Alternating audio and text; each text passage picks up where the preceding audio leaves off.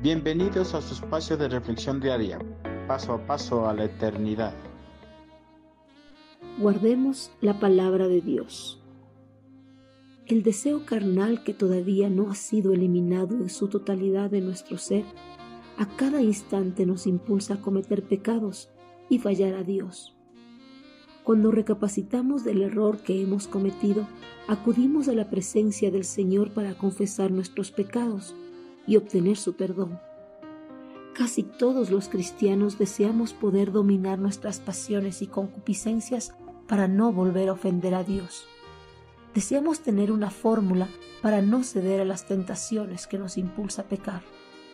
¿Será que existe una fórmula para dominar nuestros impulsos carnales y no volver a pecar? El salmista nos da una pauta para que no continuemos pecando contra Dios. El salmista dijo, He guardado tu palabra en mi corazón para no pecar contra ti. Salmos 119, 11. Nueva traducción viviente.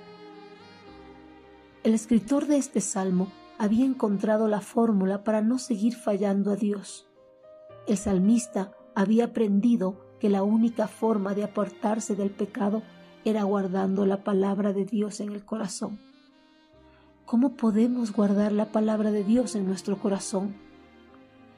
Nosotros guardamos la palabra de Dios cuando leemos la Biblia, la memorizamos, la estudiamos y meditamos en ella. Si hacemos este ejercicio todos los días, nuestra mente estará saturada de la palabra de Dios. Nuestra mente estará fortalecida para no dejarse seducir de las tentaciones que Satanás nos pueda enviar. Nosotros con facilidad caemos en los enredos del enemigo, debido a que nuestra mente está debilitada y saturada de pensamientos perversos y carnales. Pero si nosotros empezamos a saturar nuestra mente con la palabra de Dios, ya no habrá espacio para esos deseos perversos y mundanos. La fórmula para resistir la tentación de pecar está en nuestras manos. Al igual que el salmista, guardemos la palabra de Dios en nuestro corazón para no pecar contra nuestro Señor.